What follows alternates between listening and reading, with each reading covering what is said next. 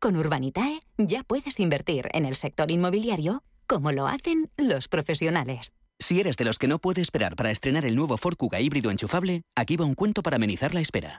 Érase una vez y colorín colorado, este cuento se ha acabado. Listo, se acabó la espera. Que tus ganas de disfrutarlo no esperen. Nuevo Ford Kuga híbrido enchufable con una nueva estética más deportiva y acabados en negro. Ahora con Ford Renting sin entrada y con todo incluido por 17 euros al día. Y además con entrega inmediata. Porque a veces lo bueno no se hace esperar. Solo hasta fin de mes. Condiciones en Ford.es.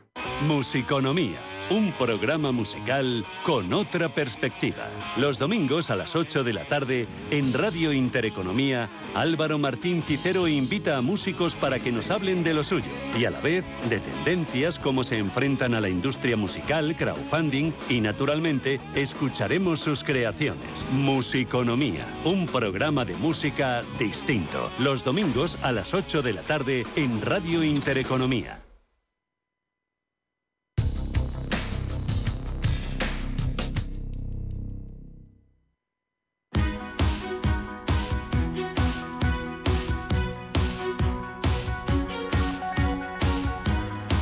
En Capital Intereconomía, el consultorio de bolsa. Retomamos consultorio de bolsa con José María Lerma, analista independiente. Vamos a ir muy rápido, ¿eh? porque hay un aluvión de consultas, Lerma, que no te puedes imaginar. Eh, rapidísimo. Venga. Eh, mira, en cuanto, en cuanto a la posibilidad de entrada en ABC por el cambio, en principio, aunque la acción está alcista, vemos aquí en el gráfico, si no lo ven yo también se lo comento, de que está haciendo pues prácticamente desde sus máximos de 174, máximos decreciente y mínimos apoyados en un soporte de 164, por lo tanto yo no entraría salvo la rotura de los niveles de 170 dólares para arriba. Hace una preapertura, marca una apertura de 0,30 al alza. En cuanto a DTE, de Energy, aquí yo no entraría salvo que rompiera los 122 que es el máximo último que ha intentado y ahora también está en una zona de distribución intentando ver si lo rompe o no. Por lo tanto, eh, es lo que le puedo comentar a nuestro inversor. Volviendo a las que teníamos pendientes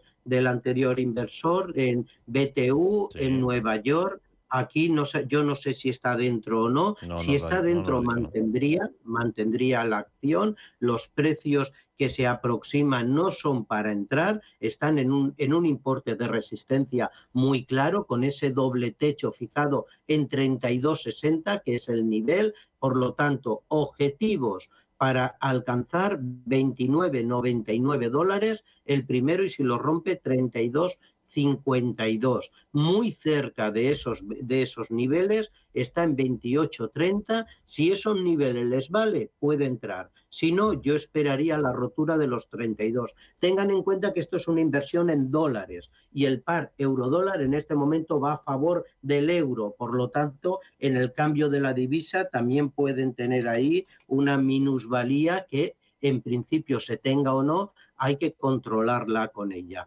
Dentro de nuestro mercado español, ACS totalmente eh, positiva para entrar, niveles cotizando hoy de 28.50. Si se está dentro, yo las mantendría, objetivo 30-32. Si no se está dentro, entraría en ella con esos objetivos. Y en cuanto a la última que nos pedía de Infinos en Alemania, eh, a partir de, en, esta acción se encuentra en un, vamos a ver un momentito, aquí la tenemos, en el SETRA, se encuentra en un nivel muy interesante. Eh, si se está dentro, mantendría la acción, si no se está dentro, muy similar a lo que comentamos. Tiene un impulso a niveles de 33 si rompe esos niveles, señal de entrada, hay que marcar a veces, no por ser más barato, el precio es más bueno. Estos niveles son de deshacer posiciones, pero si se está dentro y, y, quiere aguantar, aguante los niveles de 33, nuevo impulso, si no lo puede romper,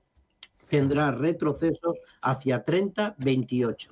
Seguimos a buen ritmo. Celnex, eh, niveles para entrar y pregunta a este oyente si está para largos o cortos. Celnex. Y eh, Nicolás de Almería pregunta por Ferrari. Eh, RACE es el ticker en el mercado italiano. punto de entrada si lo ves viable para medio plazo. Celnex y Ferrari. bueno, Celmes, las infraestructuras de telefonía española, está de momento para mí técnicamente no está para entrar, está haciendo un suelo, está consolidando, ha tenido unos mínimos en niveles de 29, 31, en estos niveles está entrando dinero cuando baja, pero tenemos máximos decrecientes y en este momento está consolidando. Por lo tanto, puede tener un impulso al alza a niveles de 34,70 frente a los 32,90 que se encuentra ahora, pero para mí no es precio de entrada, salvo que rompa los 35, nivel que ya sirvió de soporte y aguantó muy bien el año pasado en junio y eh, también lo intentó aguantar en septiembre sin poder. Por lo mm. tanto, en cuanto a Celmes, mm, mm. Vale. ¿Y Ferrari? ya lo tenemos.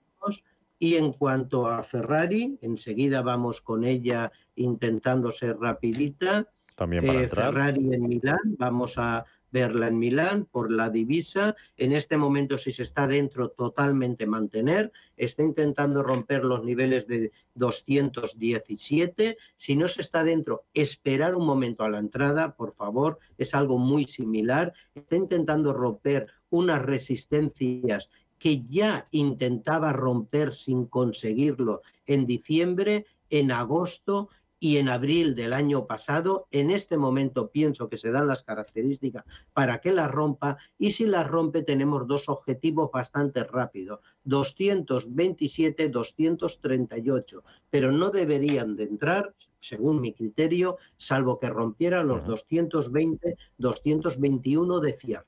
Antonio, buenos días. Buenos días. Yo quería preguntar por Endesa y Anagar para entrar, a ver qué me dice. Endesa. Si está en buen momento. En buen punto de entrada. Gracias. Gracias, Endesa y Enagas. Venga. Pues bueno, mira, eh, están en buen momento. Son empresas buenas, son empresas que, que bajo cualquier recorte, aunque pienso que los índices van a seguir tirando y tenemos otras otras empresas que van a coger de otros sectores mucho más impulso, pero Endesa yo sí, sí que entraría de ella, pero le voy a marcar un nivel. Si está dentro, la aguantaría sin duda alguna, y si no, esperaría la rotura del 19-20. Está en 18-70. Ese nivel de 19-20 es el nivel que intentó el 23 de noviembre sin conseguirlo. Por lo tanto, es el objetivo que en principio tenemos. Y del precio actual de 18,70 a 19,20 queda muy poco margen. Prácticamente no hay margen operativo y sí riesgo. Por lo tanto, sí me gusta, pero con la rotura del 19,20 al alza. Rubén, discúlpame, la otra era... En Agas.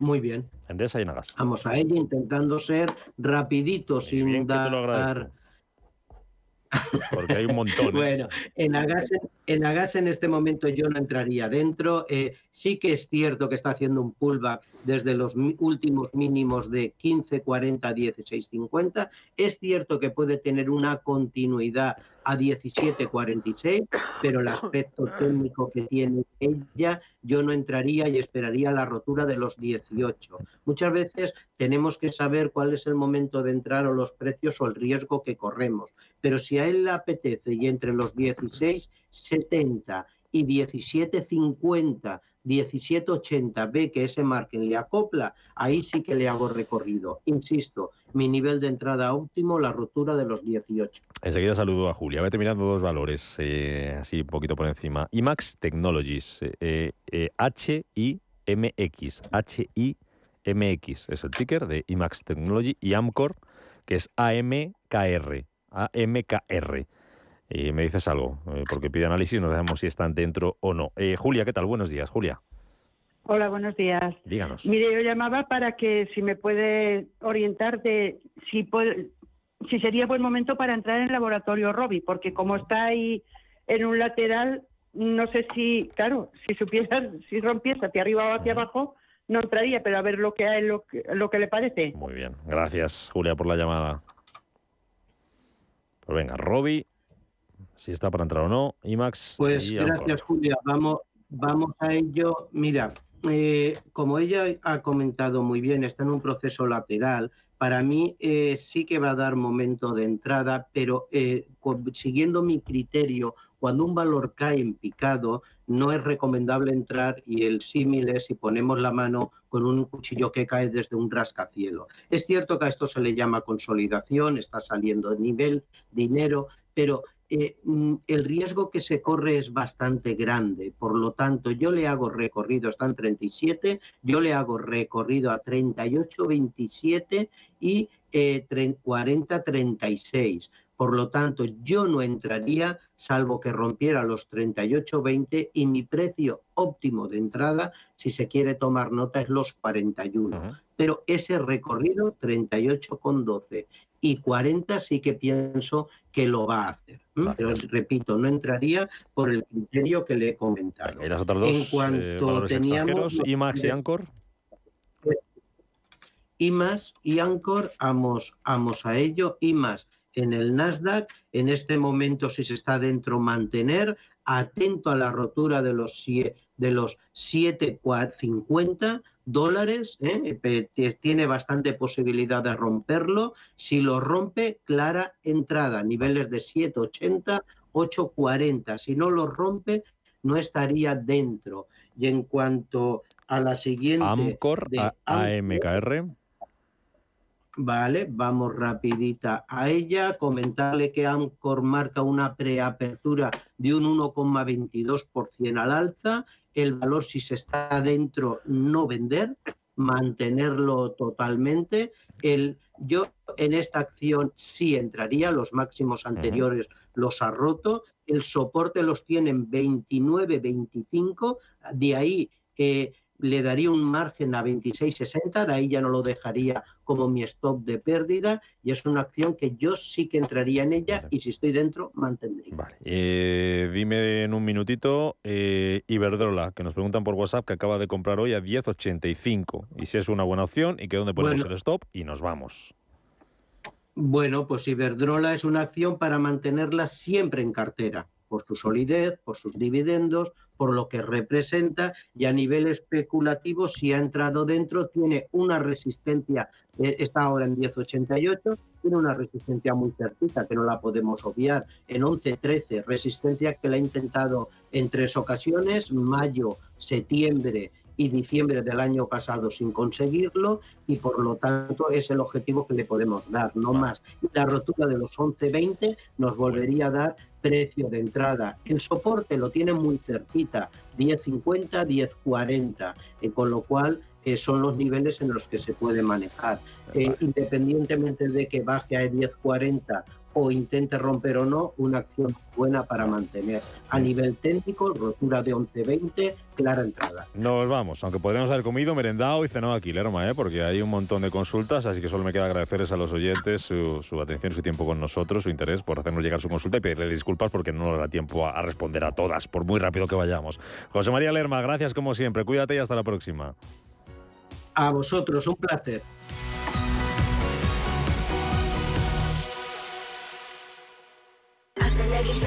Una brecha de seguridad puede paralizar todo tu negocio. Cisco ofrece una protección de extremo a extremo en todo tu ecosistema de red, protegiendo los dispositivos, las personas y las aplicaciones, manteniendo tu negocio en funcionamiento. Cisco, si está conectado, está protegido. Cisco. Si te da por cambiar de banco, Santander te lo pone fácil. Hacerte cliente es tan sencillo y rápido que lo puedes hacer estés donde estés, que para algo es una cuenta online. Y además, te llevas 150 euros si traes tu nómina antes del 28 de febrero.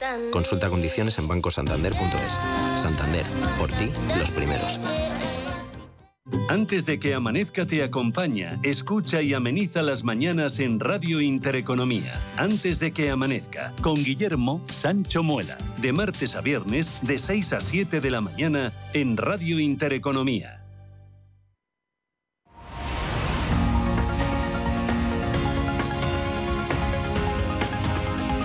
El foro de la inversión en Capital Intereconomía.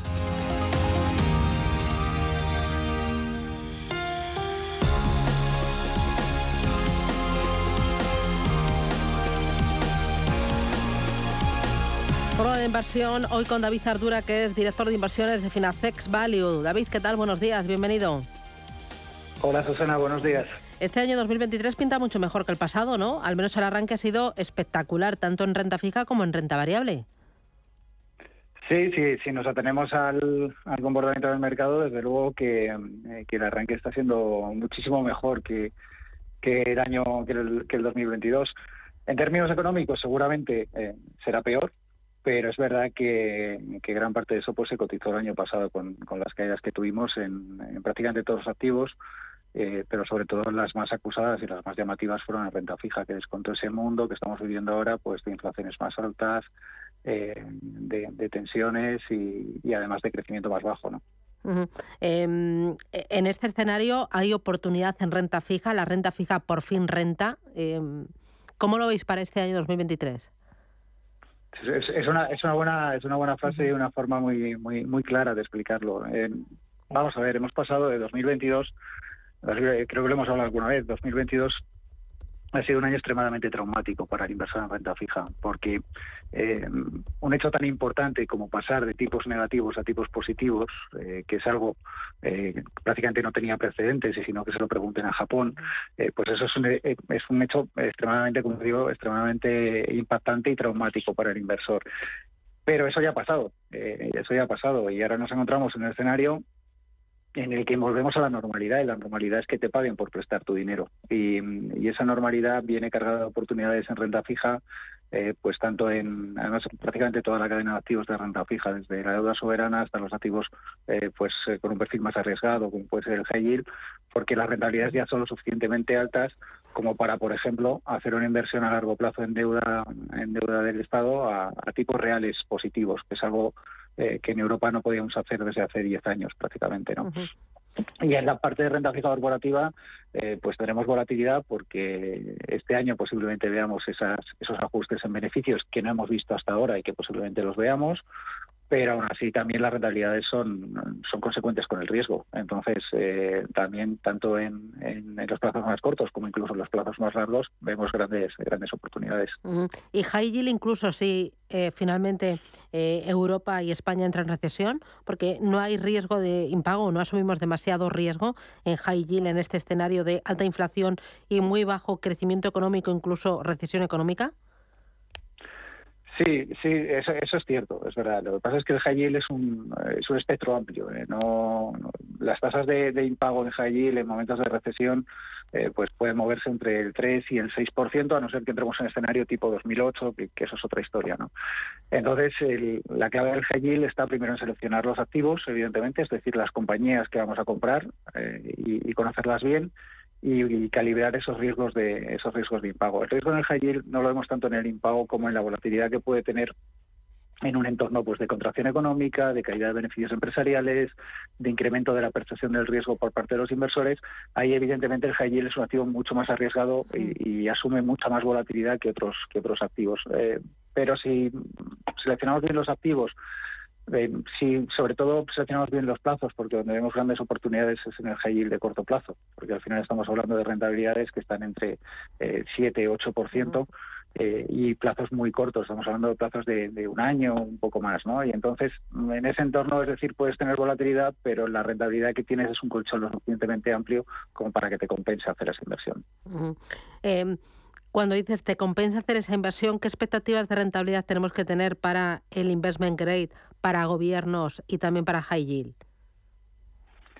Bueno, eh, depende de los plazos, eh, porque esto es eh, esto es varía en función de, en qué parte de la curva de tipos de, posiciones, ¿no? Pero en los plazos cortos ya estamos viendo que, el, investment grade, sin asumir grandes duraciones, podemos estar entre 3 y 4% y no tienes que asumir un gran riesgo de duración, no te tienes que ir muy largo en tu, en tu inversión. Eh, las propias letras del Tesoro están al 3, con, eso yo creo que, queda todo, todo dicho. En la parte de depende un poco del escenario de contracción o de ampliación de diferenciales de crédito que podemos tener, pero sí que es verdad que eh, que pues eh, puedes hacer una cartera uno o dos años con rentabilidades pues entre el entre el siete y medio ocho sin irte al high yield más agresivo simplemente situándote en dobles en dobles Bs puedes estar en esos niveles de rentabilidad. Y en cuanto a la deuda soberana más allá de la TIR que compremos es decir de si compramos un bono americano al tres y medio más allá de eso lo que tenemos que ver es qué va a hacer en, en, precios, es decir, cuál va a ser el movimiento de la curva de tipos y si podemos ganar algo más por ese movimiento de los tipos y no tanto por la TIR que compremos. ¿no?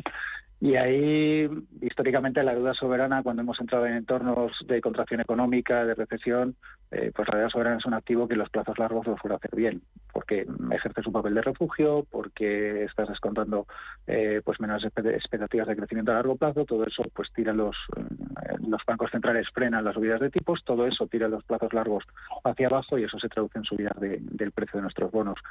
Y sería quizás el activo en el que tendríamos más sobreponderación en estos momentos. Eh, pensamos que, la asunción de riesgo tiene que ir siendo gradual, no, no de golpe. ¿no? Em, al final, en este año 2023, vuelve la renta fija a ser un activo a incorporar en cartera y vuelve otra vez a recuperar el papel del ahorrador, de, ese, eh, de esa persona que lo que quiere es preservar capital y arañar algo de rentabilidad con el mínimo riesgo. Sí, sí, además creo que es un. El ahorrador tiene grandes noticias este año, eh, grandes noticias, eh, porque eh, el ahorrador ha estado viviendo en un mundo de tipos negativos que, que además, primero ha eliminado el concepto de ahorro, porque si los tipos son negativos, el concepto de ahorro pues lo eliminas, y además has empujado al ahorrador a convertirse en inversor. Y muchas veces eh, un inversor que no está capacitado para asumir la volatilidad asociada a, esas posiciones que está asumiendo. ¿no? Y, ahora, a día de hoy, con ese proceso tan traumático que hablábamos al principio de pasar de tipos negativos a tipos positivos, pues con ese proceso lo que le permite a un ahorrador que hoy quiera eh, colocar su dinero a, corto plazo y sin riesgo y con muy poca volatilidad, eh, pues ha pasado de no tener absolutamente nada, de tener tipos negativos hace un año, a poder invertir ahora a un año en un, en un fondo de corto plazo cuasi monetario al 3%. Eh, no superas la inflación, no vas a superar la inflación, evidentemente, que vamos a seguir teniendo este año, pero sí que es verdad que, la atacas, que, que, que, la combates, ¿no? O sea, creo que es eh, lo mejor que podemos decir en, esa, en ese escenario. Y si, como parece, mm, hemos abandonado ya ese mundo de tipos negativos, bueno, pues habrá años mejores, habrá años peores, pero, pero el ahorrador eh, podrá tener ya remuneración a, su dinero, que creo que es una, es una gran noticia para, para este perfil de, inversor. Por la parte de renta variable, nos vamos muy deprisa este año. Eh, parece que en menos de un mes nos hemos comido buena parte de la rentabilidad esperada para todo el año. Sí, pues, en nuestra opinión demasiado deprisa, demasiado deprisa, porque mm, eh, no podemos olvidar, más allá de si vamos a esquivar la recesión, si no lo vamos a esquivar, eh, eso no lo sabemos, parece ser que las cosas van a ser un poco mejores de las que podíamos estimar hace unos meses, eh, pero todavía no hemos visto esa, esa caída de beneficios, eh, seguimos viendo que los inventarios están altos, que, que las compañías eh, posiblemente tengan que tengan que rebajar o, vender, por ejemplo, en, el caso del sector retail, tengan que vender con un cierto descuento, eso irá contra sus márgenes. Es decir, todo ese proceso no lo hemos visto y el mercado parece ser que se está olvidando de ello. ¿no?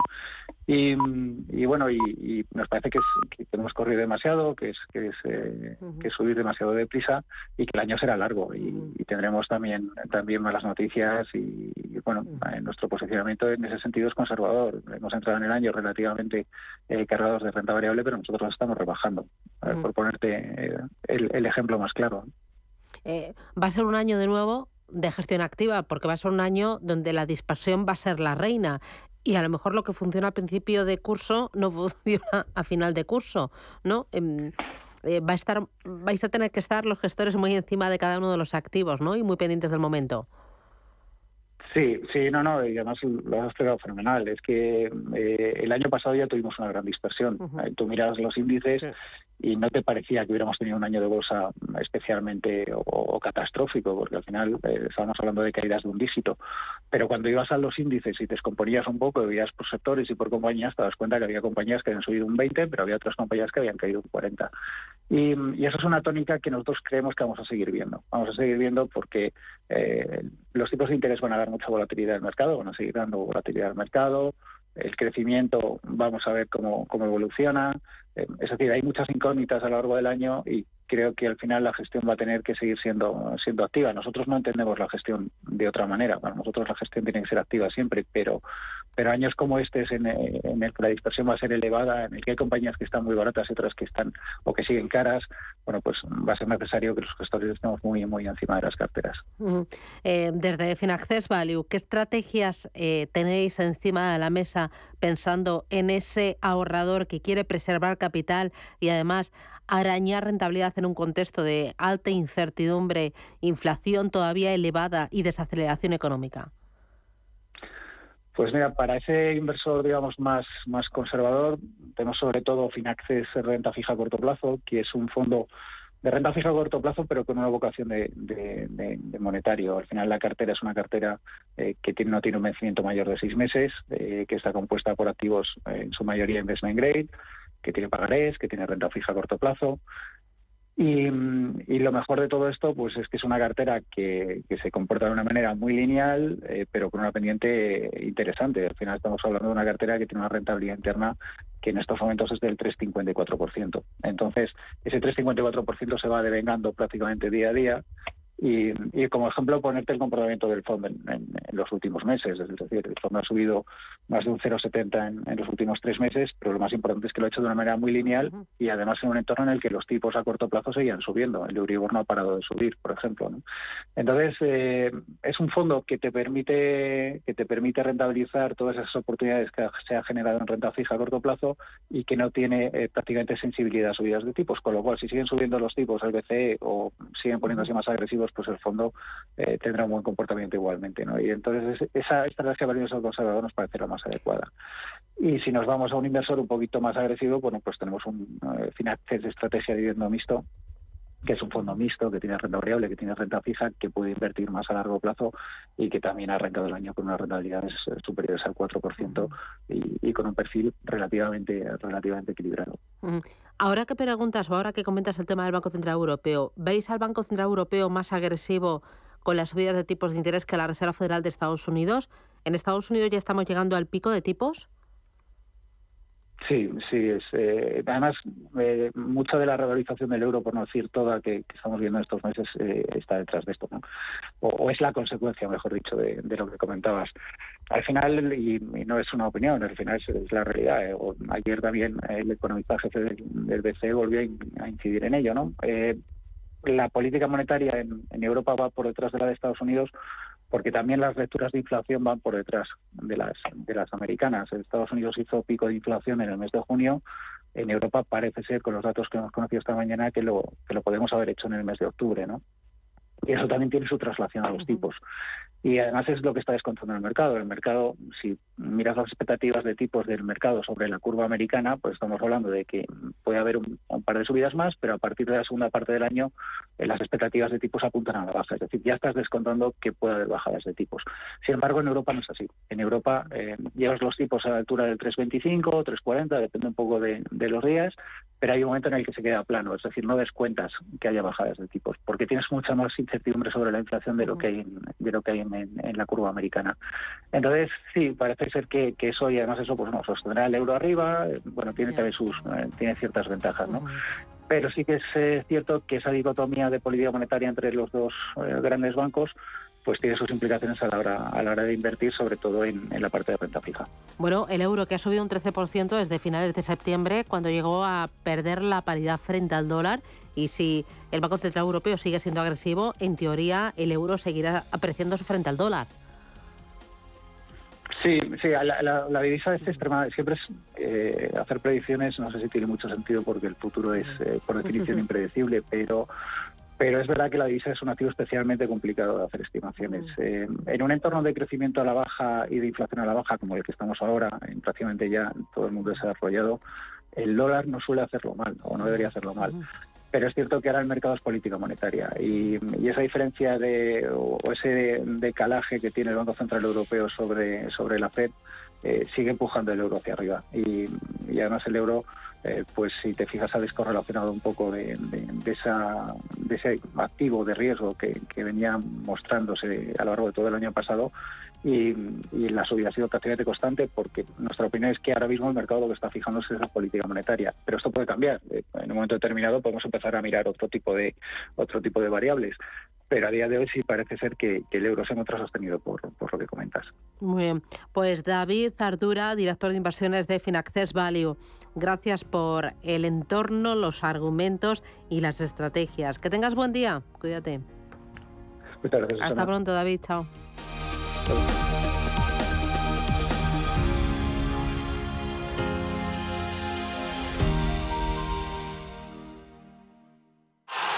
¡Vaya acción! ¿La has visto? ¿Qué acción? ¡Una acción gratis! Ahora consigue una acción gratis por hacerte cliente de XTB y descubre cómo se siente un inversor en bolsa. Descarga la app de inversión de XTB, hazte cliente, haz tu primer depósito de cualquier importe y disfruta de tu acción gratis para empezar a invertir. Invertir implica riesgos. Términos y condiciones de la promoción en xtb.com. ¿Eres autónomo o tienes una pequeña empresa? Orange reinventa sus tarifas Love Empresa y ahora incluye más beneficios para ayudarte con tu negocio. Por ejemplo, puedes contar con el servicio de Orange Salud con MAPFRE con cobertura sanitaria para ti y los tuyos. Si tienes un negocio, no lo dudes. Descubre ya este y otros beneficios de Love Empresa llamando al 1414. Las cosas cambian y con Orange Empresas, tu negocio también.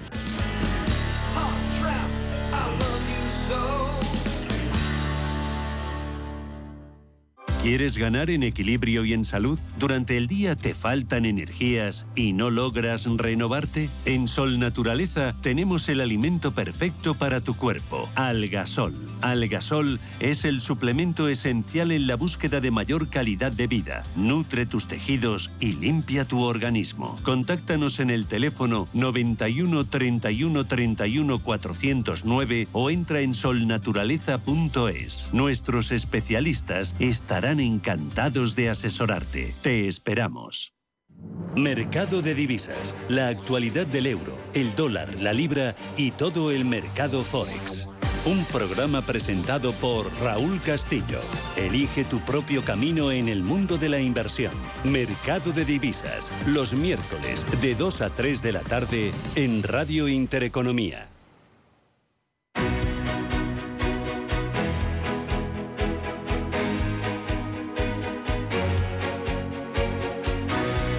Capital Intereconomía, Consultorio de Fondos.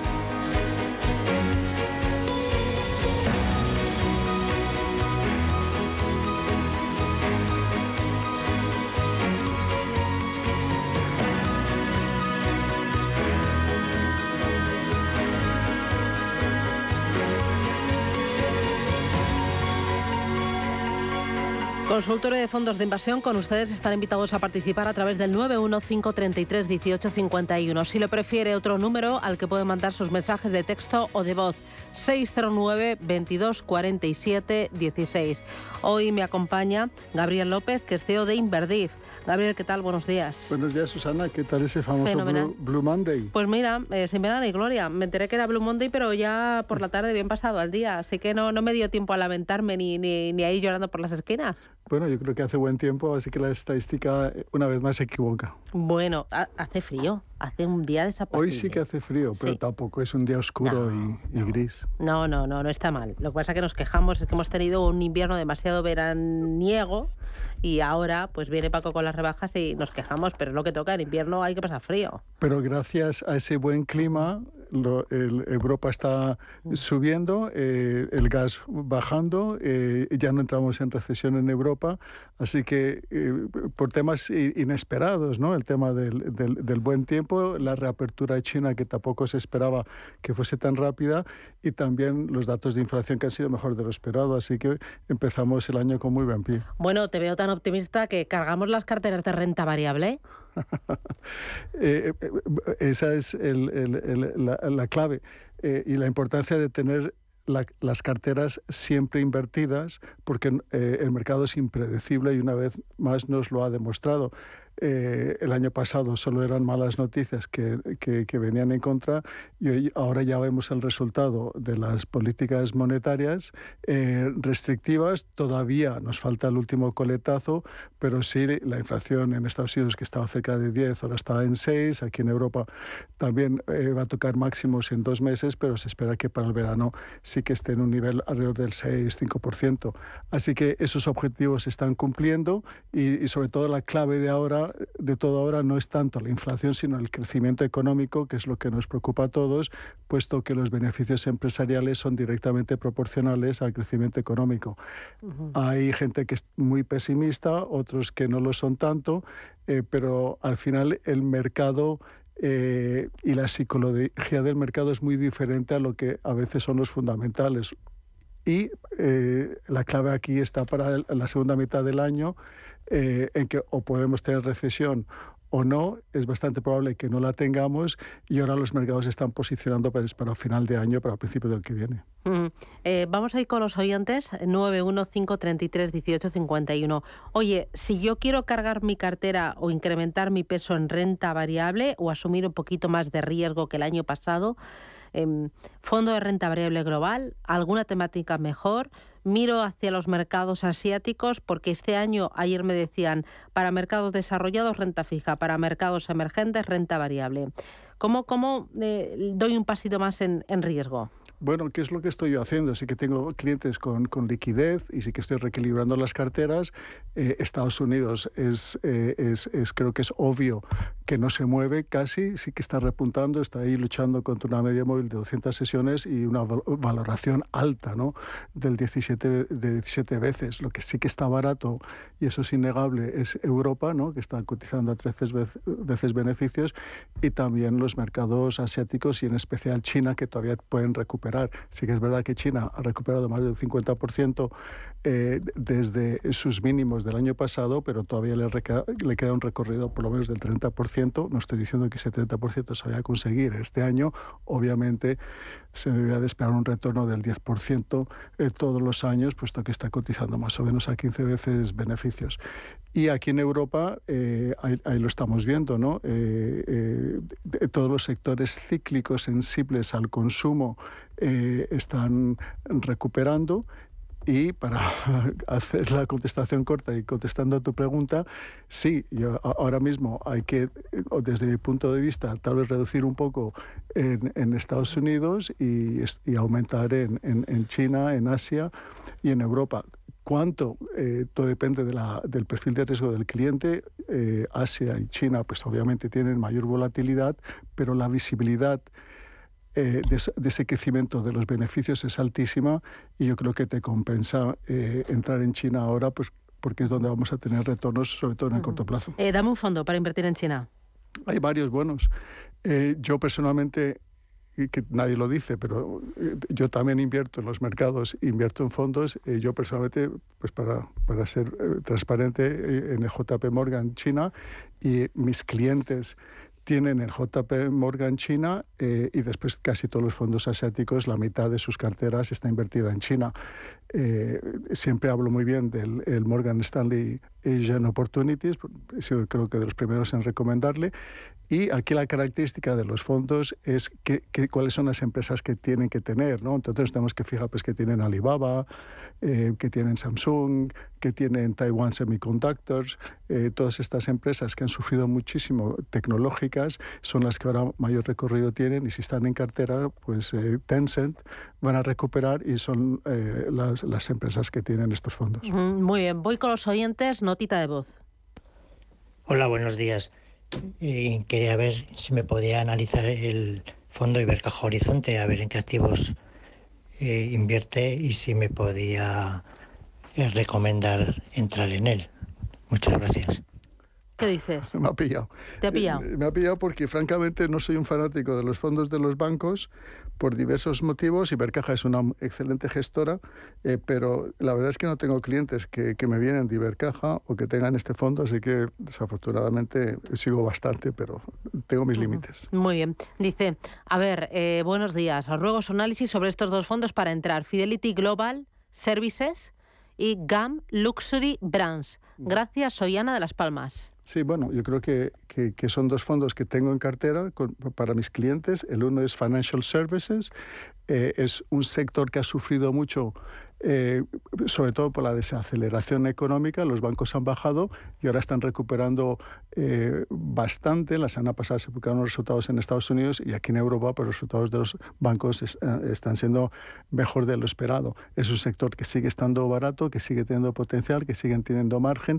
Los bancos ya no son los bancos de hace 10 años, se han capitalizado, están gestionando muy bien su margen financiero y es un fondo pues, que ya, ya, digo, es un sector que está por debajo de su media histórica y hay que entrar en él. Y después el lujo, yo creo que es obvio que es un sector con grandísimo potencial, eh, también sufrió mucho porque es muy cíclico, ¿no? todo lo que es cíclico ha sufrido, pero ahora con la reapertura eh, de, China eh, es un sector eh, el lujo es de las mejores cosas que hacemos aquí en Europa. Es un sector que mantiene sus márgenes y sobre todo tiene esa capacidad de subir los precios eh, en relación a la inflación. Así que también es un fondo que yo tengo en mis carteras. Muy bien. Vamos ahora con otra notita, no consulta. Mira, buenos. Eh, tengo el fondo.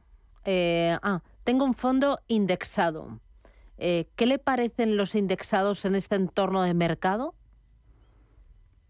Bueno, la pregunta es fácil. ¿A ti te gusta más la gestión activa o combinar? Bueno, yo creo que, que hay un momento para todo, hay un perfil para todo y, obviamente eh, la gestión activa, eh, tú puedes eh, mejorar la rentabilidad en un momento dado. El año pasado fue, fue terrible, pero le está dando más la razón a la, gestión activa que a la pasiva, por el simple motivo de que eh, lo que ha bajado eh, eh, y, que, y, está en mínimos es la tecnología, el 20%, 25% del mercado del SP americano son las tecnológicas, nos repunta y después si tenemos un índice que, que, tiene un equal weighting, ¿no? que tiene un peso eh, el mismo peso para todas las empresas o el Dow Jones pues ha subido un 20%. Así que si hubieras estado indexado en el SP, te hubiera ido mal, pero si hubieras estado indexado en, en, en, Equal Weighting, que hay algunos ETFs que lo están, o en el Dow Jones, pues te, hubiera ido bastante bien. Y fondos alternativos, te lo digo porque hoy cuenta la prensa especializada en economía que la gestora de Santander se va a enfocar en fondos alternativos, sobre todo para clientes de alto patrimonio, y que va a lanzar una división solo enfocada a mm, alternativos. Aquí entiendo que alternativos incluye private equity, incluye fondos de deuda, incluye también inmobiliario. ¿Cómo lo ves? Bueno, siempre son épocas, ¿no? Y cíclicos ciclos. ¿no? Eh, en Estados Unidos ya el, private equity eh, y, los, grandes, eh, los grandes patrimonios privados invertían en él y tenido unos retornos por encima del 20 al 40%, sobre todo gracias a la tecnología.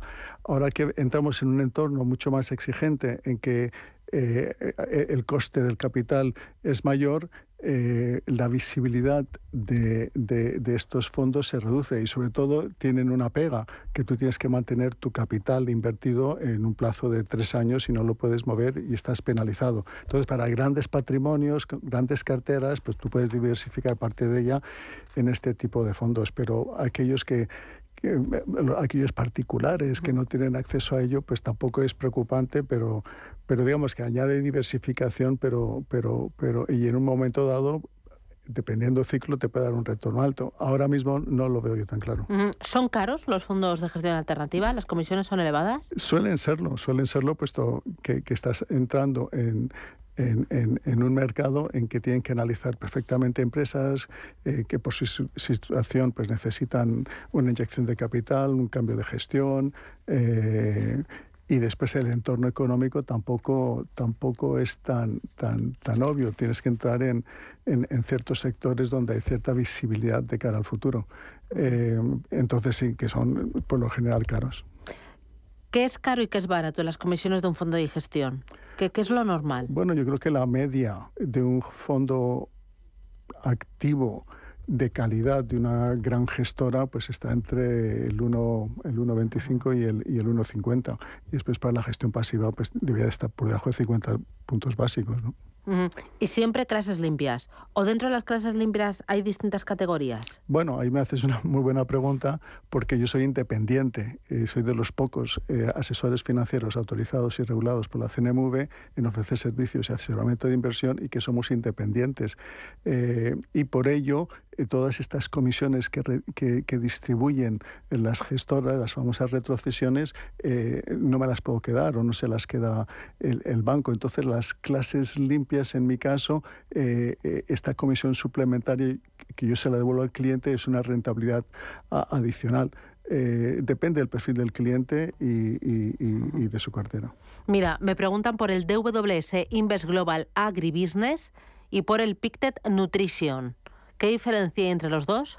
Bueno, son eh, dos eh, excelentes gestoras con dos productos eh, de tendencia de cara al futuro, que es la alimentación y la agricultura. No lo está haciendo tan bien a principios de este año, cuando el sector de materias primas en general lo está haciendo bien. Ahora ha subido un 10% el cobre y el petróleo.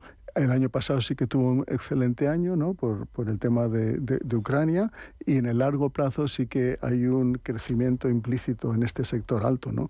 Eh, para carteras diversificadas y grandes pues tiene su sentido. Y luego me preguntan también por fondos que reparten una alta rentabilidad por dividendo o que incluyen dentro compañías eh, que mi accionista había dividendo. Me preguntan por el M&G Invest Fund Global y también por el JP Morgan Investment a ver, Investment Funds Global Dividend. Bueno, aquí eh, eh, todos son excelentes. Hay unos que tienen ciertas eh, características que los diferencian con otros. El DMG tiene una consistencia bastante clara en el tiempo y no invierten en aquellas empresas grandes eh, que de forma consistente distribuyen dividendos, sino invierten en aquellas empresas que ellos ven que hacen sus números, las investigan bien y las analizan y ven que van a mejorar esa capacidad que tienen a distribuir dividendos. Y es por ello que en particular el primero, el MG, el MG Dividend Fund, eh, tiene una, comparado con, con, los de su sector, ¿no? del sector este de, de fondos que distribuyen dividendo, eh, tiene un retorno superior. Eh, por esta característica que invierte en, empresas medianas, no caracterizadas por, por, distribuir dividendos, pero que cuya visibilidad para incrementar ese dividendo en, en, en el futuro es alta. Ya. Cuando uno invierte en un fondo que mm, eh, tiene dentro compañías que pagan eh, alta rentabilidad por dividendo, eh, normalmente es mejor que el dividendo se reinvierta o cobrarlo trimestre a trimestre, porque en muchos de ellos tienes la opción, ¿no? Sí, casi todos tienes la opción de recuperar el dividendo de, forma trimestral o que se reinvierta. Yo creo que tiene todo el sentido del mundo de que se reinvierta, pero obviamente si hay, y tengo clientes que quieren un, un, un retorno eh, anual eh, para sus carteras, pues reciben el dividendo. Obviamente hay que eh, tener en cuenta pues que pagas unos impuestos por ello. Ya. Y luego, ¿los fondos de renta fija objetivo o a vencimiento ¿Te parecen interesantes? Sí, se está poniendo de moda. Sí, ahora, yo creo que ahora el cliente quiere mucha certidumbre, ¿no? Sobre todo. Y a lo mejor es una alternativa interesante al depósito y ya no te digo al garantizado, ¿no? Eh, es una excelente opción eh, dependiendo de la calidad de la cartera, eh, pero todavía se presentan muchas incertidumbres en el sector de renta fija. ¿no? Y los que están emitiendo estos fondos, sobre todo son los bancos españoles, ¿no? y obviamente tienen una red muy importante para, para colocar deuda que tienen en cartera. Yo creo que hay un pequeño conflicto de interés sobre la calidad de, de lo que hay en la cartera y el potencial que tiene. Eh, pero sí que es un excelente momento para invertir en renta fija, en renta fija de alta calidad, gubernamental y después eh, corporativa, pero también de primer nivel. ¿En un depósito no? En un depósito también. Eh, eh, y, tienes aquí la oportunidad a través del tesoro, ¿no? Eh, y, sí que sí que sí que te está dando un retorno fijo y puedes acceder a ello sin intermediarios. Y, creo que es una buena idea. También hay unos fondos indexados del tesoro que también te, te, protegen contra la inflación. Bueno, ahí hay alternativas. Pues Gabriel López desde Invertif, muchísimas gracias por enseñarnos un poquito más de la industria, de los productos, de las gestoras. Y el año ha comenzado. El Blooming Day ya ha pasado y ahora pues a superar eh, enero que ya, ya, ya hemos pasado el Ecuador, ¿no? Es largo este mes. Bueno, yo creo que es que eh, hemos conseguido 5% de retorno en, en, dos semanas. Es obvio que, que, sí que había cosas baratas, el mercado está comprando lo barato y no está comprando aquello que esté bien valorado caro y tiene todo el sentido. Vamos a ver, que todavía hay muchas incertidumbres sobre la inflación. Vamos a ver, Gabriel, gracias, un abrazo. Hasta luego. Boletín informativo y desayunos capital, hoy con sociedad de tasación.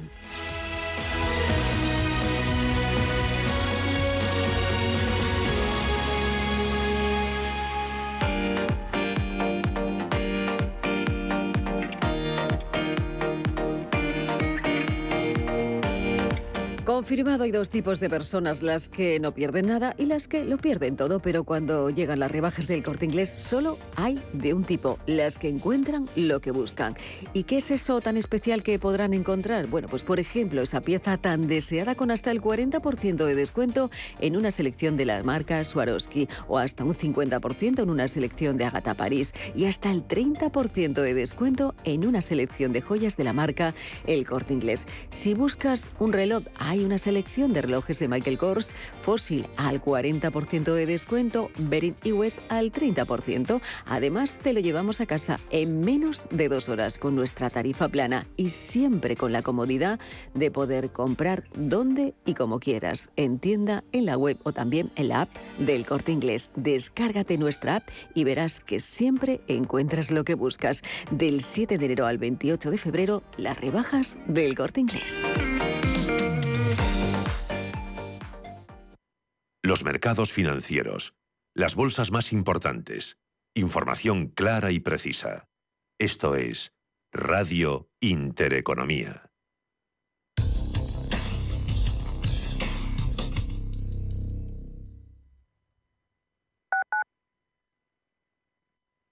Redecora tu casa, redecora tu casa, redecora tu casa, redecora tu casa, redecora tu casa. Reforma integral piso de 80 metros cuadrados en 8 semanas, 32.950 euros.